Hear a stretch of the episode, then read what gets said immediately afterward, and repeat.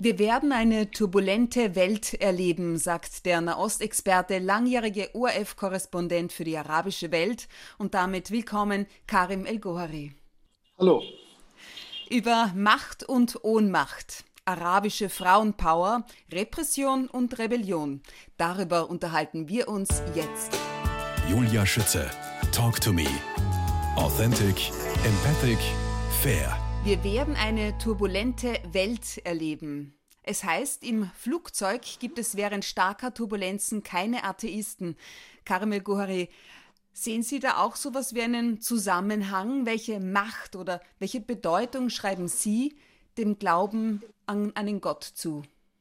Es geht ja schon heiter los hier. Ähm, also ähm, ich selber bin kein besonders religiöser Mensch, deswegen bin ich vielleicht wirklich der falsche Mensch, äh, das zu fragen. Aber natürlich hat man immer wieder Situationen, äh, wenn, je größer die Krise ist, oft umso religiöser werden die Menschen. Natürlich ist die arabische Welt irgendwo eine permanente Krise. Und äh, das hat sicherlich auch etwas damit zu tun, warum es eben sehr viele sehr religiöse Menschen gibt. Und das hat ja nicht nur mit Muslimen zu tun, sondern auch, es gibt ja in Ägypten zum Beispiel 10 Prozent äh, ägyptischer Christen. Also das heißt, es gibt mehr ägyptische Christen, als es Österreicher gibt. Vergisst man manchmal. Wow. Aber also viele von denen sind natürlich sehr religiös und, und, und sehr gläubig und es hat sicherlich auch mit der permanenten Krise zu tun, in der die Menschen leben. Wir werden eine turbulente Welt erleben. Wie ich das gelesen habe, macht wir leben doch schon in einer turbulenten Welt. Wie turbulent wird sie Ihrer Meinung nach noch werden? Naja, wenn ich von der Welt rede, also rede ich in dem Fall von, von meinem Berichtsbereich, also der arabischen Welt. Das zeichnet sich, glaube ich, wirklich schon ab. Also wir haben ja äh, schon vor zehn Jahren eine ganze Aufstandsbewegung erlebt, die, die hier in Ägypten am 25. Januar 2011 losging. Ich nenne, ich nenne das immer in meinem Buch die Arabellion von 2011. Und da habe ich ja schon gemerkt, wie viel Unruhe in dieser Region steckt, dass einfach das Alte nicht mehr nachhaltig ist und dass die Leute wirklich Veränderungen wollen und dafür auch bereit sind, alles zu riskieren und auf die Straße zu gehen. Wir haben dann eine Zeit erlebt, in der eben vieler, vieler Art und Weise das Rad wieder von den arabischen Autokraten zurückgedreht wurde, wie dann auch an manchen Orten einfach das totale Chaos ausgebrochen ist, sei es jetzt in Libyen oder in, äh, in Syrien zum Beispiel oder auch im Jemen, äh, wie andere Länder sich weiterentwickelt haben, wie Tunesien. Also es ist ein Prozess des Umbruchs, der da in unserer unmittelbaren arabischen Nachbarschaft stattfindet. Und Umbruch ist eben meistens auch mit gewissen Turbulenzen verbunden. Wir sehen, dass wir nicht am Ende des Prozesses sind. Wir erleben seit letztem Jahr wieder Aufstände, äh, Demonstrationen, große Proteste, sei es äh, letztes Jahr in Algerien, äh, dieses Jahr in Algerien, wo man eben den Diktator gestürzt hat, sei es im Sudan, wo man den Langzeitdiktator Omar al-Bashir gestürzt hat. Aber wir erleben das auch im Libanon und wir erleben das sicherlich auch zum großen Teil im Irak, dass die Leute einfach mit dem Alten nicht mehr zufrieden sind. Das, denke ich mir, wird sicherlich auch weitergehen, weil natürlich die Widersprüche, die wir in dieser Region erleben, auch noch immer größer werden. Also die Lebensbedingungen der Menschen verbessern sich ja nicht. Gerade diese neue Covid-19-Krise führt dazu, gerade zum Gegenteil, dass also eine Situation, die sowieso schon nicht nachhaltig war, vor dieser Krise noch weniger nachhaltig sein wird in dieser Krise und wenn diese Krise einmal vorbei ist. Repression und Rebellion, so lautet der Titel Ihres neuen Buches, also Unterdrückung und sich widersetzen, wobei ersteres ein Ablaufdatum hat, sagen Sie. Aus welchem Grund? Naja, wir erleben, also sagen, diese Region ist reif für Wandel und ist reif für Umbruch. Und wir erleben den Versuch, das eben zu schaffen, diesen Wandel und diesen Umbruch. Wir erleben einen tatsächlich in den letzten zehn Jahren einen Wettlauf, einen Wettlauf zwischen eben Repression und Rebellion. Die arabischen Autokraten haben natürlich sehr wohl gelernt, was sie machen müssen, um sich möglichst an der Macht zu halten. Und ihr wichtigstes Instrument ist natürlich ein enormer Repressionsapparat. Und, und, Repression funktioniert natürlich auch. Das haben wir auch in den letzten zehn Jahren erlebt. Da, wo es eben die Autokraten geschafft haben, zum Teil auf sehr brutale Art und Weise das Rad zurückzudrehen. Da hat Repression eben funktioniert. Aber ich glaube eben, dass Repression tatsächlich ein Ablaufdatum hat, nämlich dann, wenn diese arabischen Autokraten es nicht schaffen, die Lebensumstände der Menschen äh, zu verbessern. Mhm. Und was wir erlebt haben in den letzten zehn Jahren, ist eben das Gegenteil. Das Leben von Menschen hat sich verschlechtert. So ist zum Beispiel die arabische Welt laut UN-Berichten die einzige Region der Welt, in der sich in den letzten zehn Jahren die Raten der absoluten Armut noch vergrößert haben. Und deswegen glaube ich, dass eben auch jede Repression am Ende ein Ablaufdatum hat, nämlich dann, wenn die Leute wirklich mit dem Rücken zur Wand stehen und eigentlich nichts mehr zu verlieren haben. Ich äh, beende dieses Buch mit dem Satz, die einen haben ihre Macht, also die arabischen Autokraten, die einen haben ihre Macht und die anderen fast nichts mehr zu verlieren. Und ich glaube, das ist genau die Situation, vor der wir immer mehr hier stehen werden. Mhm. Nun sind es zehn Jahre nach dem Ausbruch der Arabellion. Sie sagen ja Arabellion und nicht arabischer Frühling. Diese Begriffe sind Ihnen überhaupt ein Dorn im Auge. Aus welchem Grund? Ja, mich stören sie, weil was wir seit den letzten zehn Jahren erleben haben, ist eben ein ganzer Prozess des Wandels und auch ein Prozess, äh, den man nicht irgendwie jetzt sagen kann, okay, da war der arabische Frühling und der arabische Winter ist jetzt zur arabischen, oder der arabische Frühling ist jetzt zum arabischen Winter oder sogar zur arabischen Eiszeit geworden, wie man das immer hört. Und dann nimmt man eben äh, das heutige Datum und zieht Bilanz, was ist aus diesem arabischen Frühling passiert. Ich glaube, dass man, dass es sich hier um einen langfristigen politischen Prozess handelt und politische Prozesse kann man nicht in Jahreszeiten beschreiben, sondern es sind eben Prozesse, die eben, wo es zwei Schritte vorgeht, dann wieder einen Schritt zurück, dann auch wieder zwei Schritte zurück, dann wieder einen Schritt vor. Und äh, das ist genau das, äh, was wir hier erleben. Und deswegen wehre ich mich äh, immer gegen den Begriff arabischer Frühling, mhm. weil es versucht, eben Prozesse in Jahreszeiten reinzupressen. Und ich glaube, wir haben auch bei uns ein bisschen verlernt, Prozesse als Prozesse zu betrachten. Und das liegt sicherlich auch an den Medien selbst Medien selbst funktionieren ja auch so, äh, dass sie einfach von einem Event zum nächsten marschieren, immer da, wo gerade die Hütte brennt. Also wenn man als Korrespondent hier arbeitet, dann hat man mal das Gefühl, man sitzt am Bett mit angezogenen Stiefeln und wartet, weil man das nächste Mal die Stange runterrutscht und dann da eben hinfährt, wo es gerade brennt. Ich glaube, durch dieses eventbezogene Berichten ja, haben die Menschen auch so ein bisschen verlernt, Prozesse als Prozesse zu betrachten. Und das gilt, glaube ich, für den Blick auf die unmittelbare arabische Nachbarschaft auch. Mhm. Also Sie sagen Brennen und ähm, Prozesse. Auslöser für die Arabellion war ja der Straßenhändler Borzizi, dessen Waren und Waage beschlagnahmt wurden und der sich daraufhin angezündet hat. Wenn Sie an ihn denken, Sie haben ja auch sein Grab besucht, was geht Ihnen dann durch den Kopf zum einen? Was fühlen Sie zum anderen? Naja, er war ja sozusagen das hat ja keiner so erwarten können, dass sich da irgendwo in, in, wirklich in der tiefsten tunesischen Provinz jemand selber anzündet und dann so einen Prozess auslöst.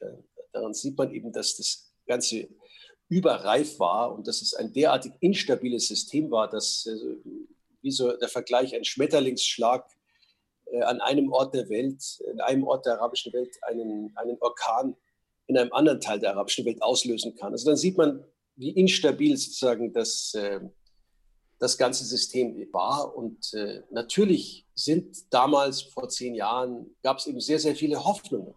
Sehr viele Hoffnungen. Wir sind damals auf dem Tahrirplatz gestanden und haben gedacht, so, nach dem Sturz Mubaraks, die Zukunft Ägyptens und damit auch der arabischen Welt wird jetzt friedlich und demokratisch ausgehandelt werden. Und das war natürlich auch zehn Jahre von sehr viel enttäuschten Hoffnungen.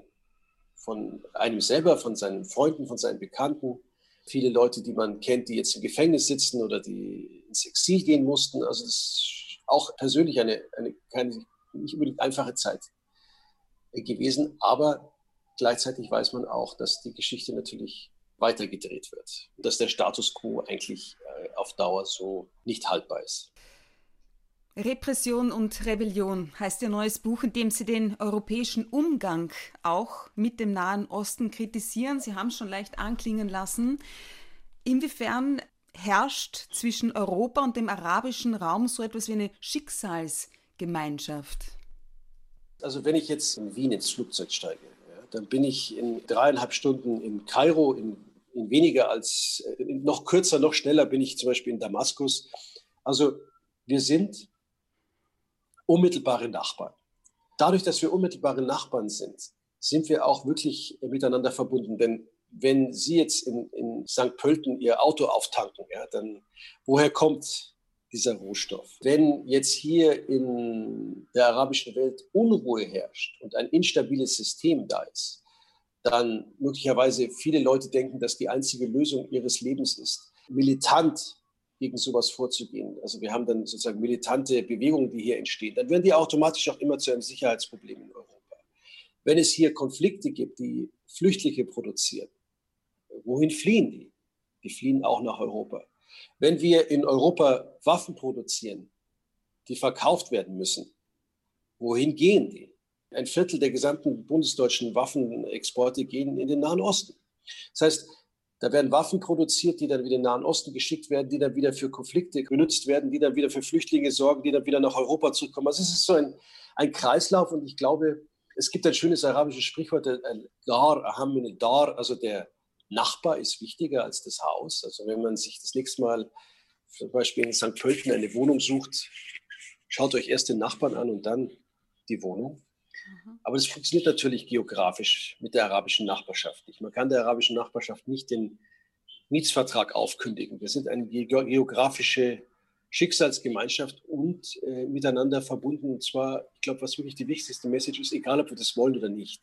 Das ist äh, tatsächlich eine Schicksalsgemeinschaft, die einfach so gegeben ist. Und wir haben auch, wenn man sich in der Geschichte schaut, dass da irgendwie im Mittelmeer irgendwelche Grenzen gezogen werden und sagt, dass da oben ist Europa und das andere da unten ist die arabische Welt, war geschichtlich ja nie so. Also die, das Mittelmeer zum Beispiel war geschichtlich immer eine Einheit. Also das ist ein relativ neues Konzept, dass man versucht, diese zwei Weltgegenden so voneinander zu trennen. Was Ihnen wichtig ist, und Sie haben es auch schon ganz kurz umschrieben, ist, dass Europa vorsichtiger damit sein sollte mit dem Hofieren arabischer Staatsoberhäupter. Diese seien zu einem Großteil nicht demokratisch gewählt und somit nicht zu unterstützen. Inwiefern tun wir das aber? Ja, nicht zu einem Großteil ist witzig. Also sie sind vielleicht mit der Ausnahme Tunesiens alle nicht auf eine vernünftige demokratische Art und Weise legitimiert. Wir tun das aber, also europäische, europäische Politik tut es eben, eben, indem sie eine Gleichung aufstellen. Die Gleichung lautet, äh, arabischer Autokrat, egal wie er eben legitimiert ist, ist der Garant für Stabilität. Und diese arabischen Autokraten wissen natürlich von dieser Gleichung. Und sie wissen auch genau, wie sie sich gegenüber europäischen Politikern vermarkten müssen. Also vermarkten sie sich gerne als, ja, sie vermarkten sich gerne als oberste Antiterrorkämpfer oder als an der vordersten Front im Antiterrorkampf stehend oder neuerdings auch in den letzten Jahren vermarkten sie sich gerne als Partner, um Flüchtlinge davon abzuhalten, übers Mittelmeer zu kommen oder ähnliches.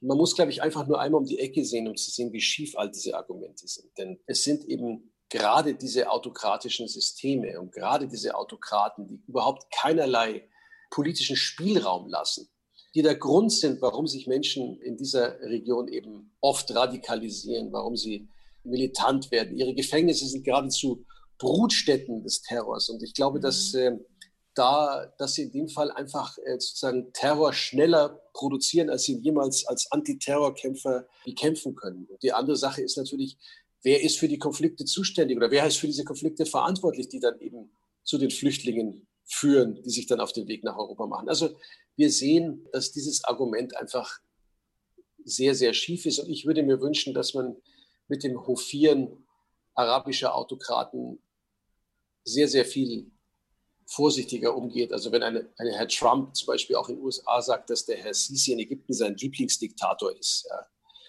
dann ist es eine, eine Politik, die irgendwie also nicht besonders zielführend ist. Hm. Das heißt, eine Lektion, die Europa immer noch nicht gelernt hat, ist, dass diese autokratischen Systeme ein Teil des Problems sind. Ich glaube, das, das, genau so das, ist genau, das ist genau der Kern. Also sie werden immer sozusagen als Garanten der Stabilität, also als mhm. Lösung eines Problems gesehen und in Wirklichkeit sind sie ein großer Teil des Problems selbst. Karimel Gori, auf die Frage, ob man nicht auch Lektionen gelernt hätte aus der Rebellion vor zehn Jahren, sagen Sie, ja, mit Sicherheit. Es gibt fünf Lektionen, die man daraus gelernt hat, wie man 2011 gescheitert ist. Lektion Nummer eins, jede Veränderung braucht einen langen Atem. Wie ist das gemeint?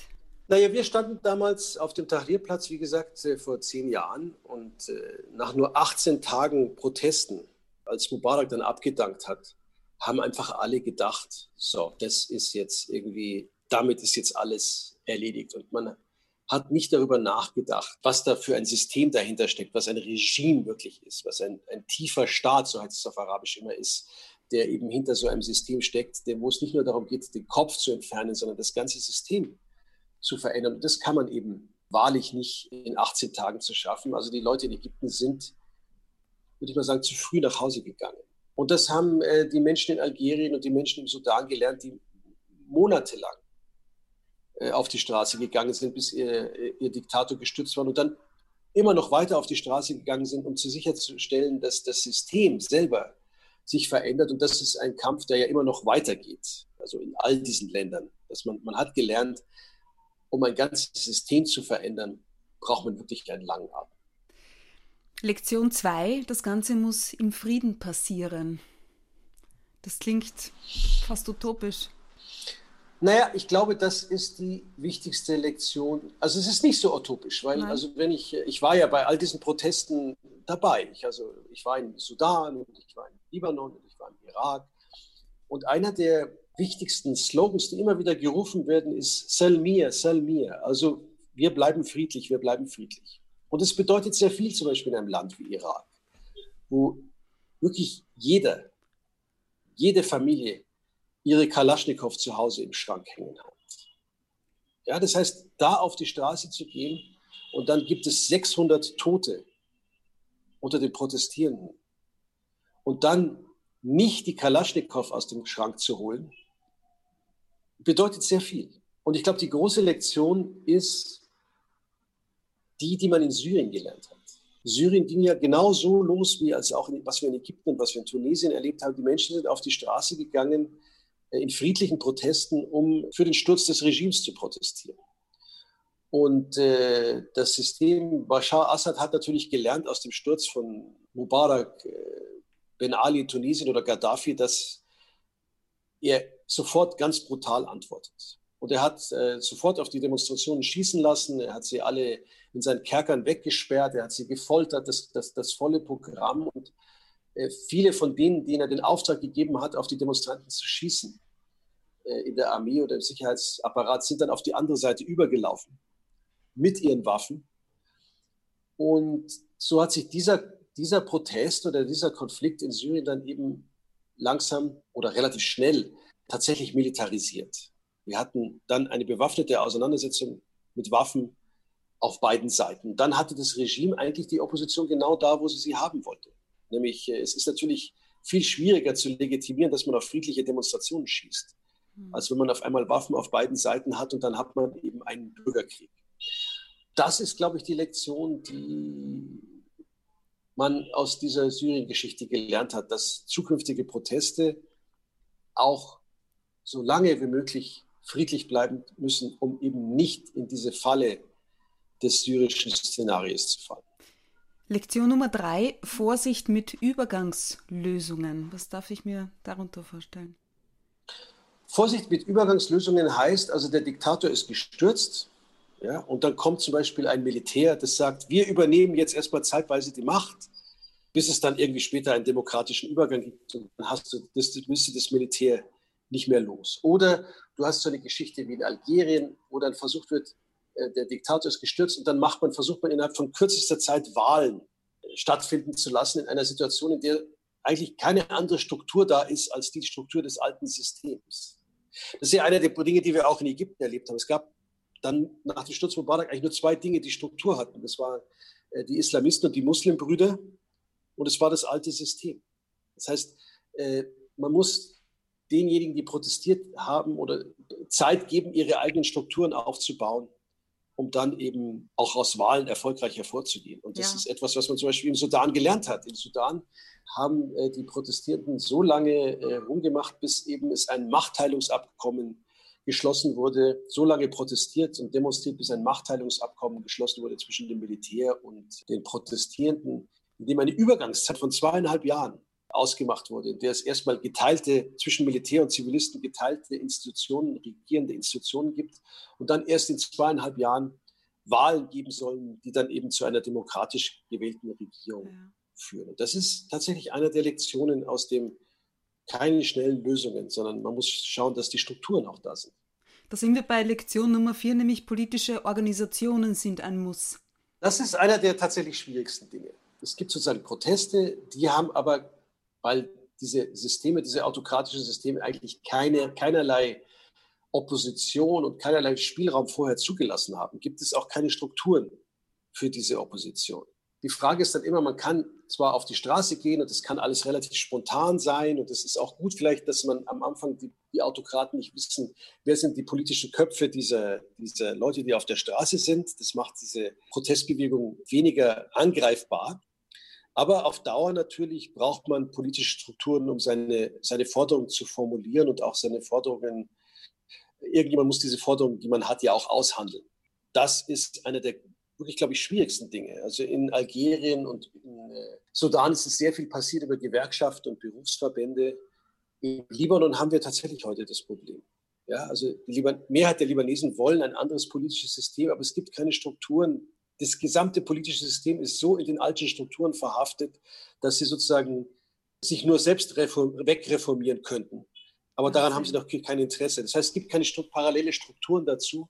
Das muss man eben versuchen aufzubauen. Im Libanon zum Beispiel ist es auch so, da haben das dann die Berufsverbände gemacht. Also gab es zum Beispiel den Anwaltsverband, wo dann auf einmal Leute gewählt wurden aus der Protestbewegung. Und dann hat man diesen Anwaltsverband benutzt, um eben sich auch zu organisieren und seine Forderungen zu formulieren. Und so versucht man eben langsam, aber sicher Gremien und Strukturen zu finden, in denen man das tatsächlich auch schaffen kann. Lektion Nummer 5, da kommt wieder der Nachbar ins Spiel. Achtung vor dem Nachbarn. Wie gut funktioniert es? Achtung vor dem Nachbarn ist natürlich, also wenn wir hier eine Protestbewegung haben, die irgendwie Veränderung möchte, dann haben wir eine, ist es in einer Umgebung, in einer sozusagen autokratischen Umgebung. Wir haben eine Pax Autokratica in dieser arabischen Welt, wo die Autokraten natürlich zusammenarbeiten. Also sei es jetzt irgendwie mhm. die Herrscher am Golf mit ihren ganzen finanziellen Möglichkeiten, sei es auch jetzt hier das Militär in Ägypten. Also all die haben kein Interesse an irgendeiner Veränderung irgendwo äh, in der arabischen Welt, wenn sie alle Angst haben, dass sie die Nächsten auf der Liste sind. Sie werden dann natürlich, wenn es irgendwelche Umstürze gibt, auch immer irgendwelche Hilfsangebote machen und ähnliches. Aber die sind eben sehr mit Vorsicht zu genießen, weil diese Mächte haben letztendlich kein Interesse an irgendwelchen Veränderungen. Und da spielt, glaube ich, auch nochmal, wir haben ja vorhin nochmal über Europa geredet, die Frage, was kann man denn eigentlich machen, als mhm. von außen her betrachtet. Und ich glaube, man kann von Europa relativ, also dieses Aushandeln und dieses Protestieren und so, das muss alles in der arabischen Welt stattfinden. Da kann den Leuten niemand helfen. Das müssen sie von außen machen.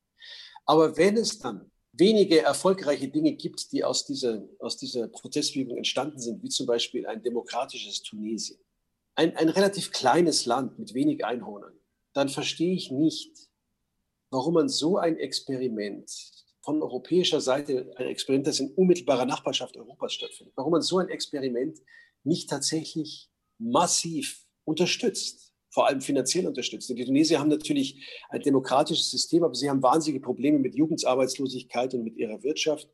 Man hätte aus Tunesien mit nicht allzu viel Geld, weil es eben ein kleines Land ist, ein Schaufenster machen können hin zur autokratischen arabischen Umgebung. So ähnlich wie man das vielleicht damals im Kalten Krieg mit West-Berlin gemacht hat als Schaufenster Richtung Osten.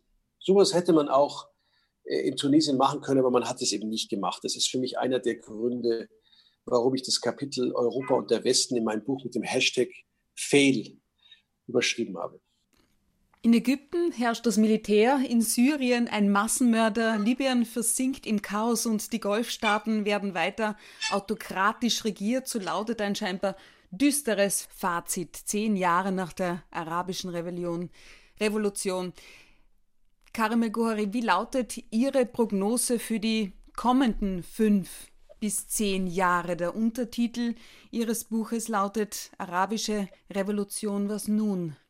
Ja, mit Prognosen ist es in diesen Tagen so eine Sache. Ich meine, wenn mir jemand äh, nur im Januar dieses Jahres gesagt hätte, dass wir irgendwie eine Pandemie haben werden dieses Jahr, wo äh, die halbe Welt äh, im Lockdown am Ende sein wird, dann hätte ich äh, diesen Menschen verwundert angesehen. Also Prognosen sind, sind, sind schwer zu machen. Ich glaube, was man, man kann ein paar allgemeine Dinge sagen. Also ich glaube, das Wichtigste ist, dass wir hier in der arabischen Welt etwas erleben, wo es enorme Widersprüche gibt, wo wir so Dinge wie, ich beschreibe es im Buch als das unselige arabische Dreigespann von Armut, Ungleichheit und Machtlosigkeit, ja, wo wir erleben, wie Armut immer mehr wächst, wie nach bestimmten Studien zwei Drittel, mit Ausnahme der Golfstaaten, zwei Drittel aller Araber entweder unter der Armutsgrenze leben oder kurz davor sind, wenn sich irgendetwas verändert, in diese Armut abzustürzen.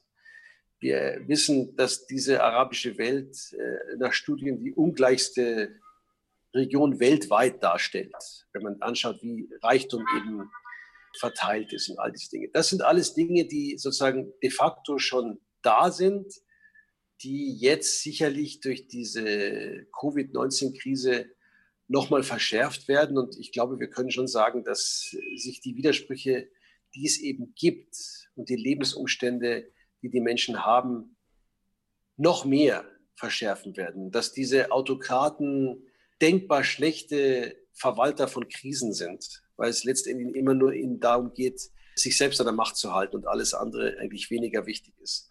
Und das ist, diese, diese Kombination ist, glaube ich, wirklich so, dass man sagen kann, dass es sicherlich turbulent bleiben wird. Wo das dann anders am Ende hinführen wird und wie blutig oder unblutig oder friedlich oder unfriedlich oder all diese Dinge, wie das sein wird, kann, glaube ich, im Moment kein Mensch sagen. Also ich kann ja nur noch mal den letzten Satz meines Buches wiederholen. Die einen haben ihre Macht und die anderen haben fast nichts mehr zu verlieren. Und dazwischen irgendwo werden sich die nächsten Jahre gestalten. Was Sie sagen, blutig, turbulent, verschärft. Haben Sie eigentlich schusssichere Westen daheim? Ja. Aber das ist ja, das ist ja nicht etwas, was. Äh also es muss ja nicht so sein. Ja, also und ich natürlich ist irgendwie, also wenn es einen Kampf gibt um Veränderung, ja, und selbst wenn dieser Kampf dann eben turbulent stattfindet, ist es etwas Besseres, als wenn eine Region wirklich komplett stagniert. So wie die arabische Welt in den letzten 30, 40 Jahren einfach politisch in der Garage abgeparkt war. Ich glaube, das Wichtige ist tatsächlich, dass es Bewegung gibt, und dass es einen Prozess des Wandels gibt, der am Ende tatsächlich in einen Wandel führt. Und man kann eigentlich nur hoffen, dass das möglichst friedlich stattfinden wird. Wird es aber wahrscheinlich alles mhm. insgesamt am Ende nicht, weil wir stehen vor großen sozialen Kämpfen. Wir erleben etwas, wo sich die Dinge verändern. Wo zum Beispiel im Libanon oder im Irak, wo ja immer sozusagen die religiöse Identität die wichtigste Identität ist. Also bin ich Kopt, bin ich, bin ich Sunnit oder bin ich Christ oder bin ich Schiit oder Druse oder was weiß ich, ja, äh, spielt sozusagen äh, die wichtigste Rolle in der Identität, wie sich das verändert, wie auf einmal die soziale Identität die wichtigste Rolle spielt. Mhm. Ja, wo auf einmal ein arbeitsloser Sunnit im Irak merkt, dass er mit einem arbeitslosen Schiiten eigentlich viel mehr gemeinsam hat als mit seiner eigenen politischen und religiösen Führung, die nur in ihre eigenen Taschen wirtschaften die ganze Zeit und äh, sich selbst bereichern. Also da finden irgendwo Veränderungen statt. Und äh, ich glaube, dass äh, tatsächlich diese soziale Frage die mit Abstand wichtigste Frage werden wird in dieser Region.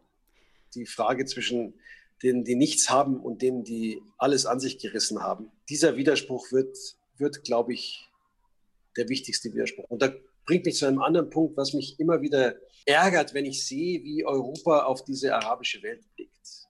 Denn Europa blickt eben meistens mit, mit sozusagen der religiösen Brille äh, auf diese Region. Also da gibt es eine ganze Reihe von Bestsellern, die mir versuchen zu erklären, also durch Koranzitate oder irgendwelche Überlieferungen des Propheten, mir zu erklären, warum die Menschen in dieser Region so ticken, wie sie ticken.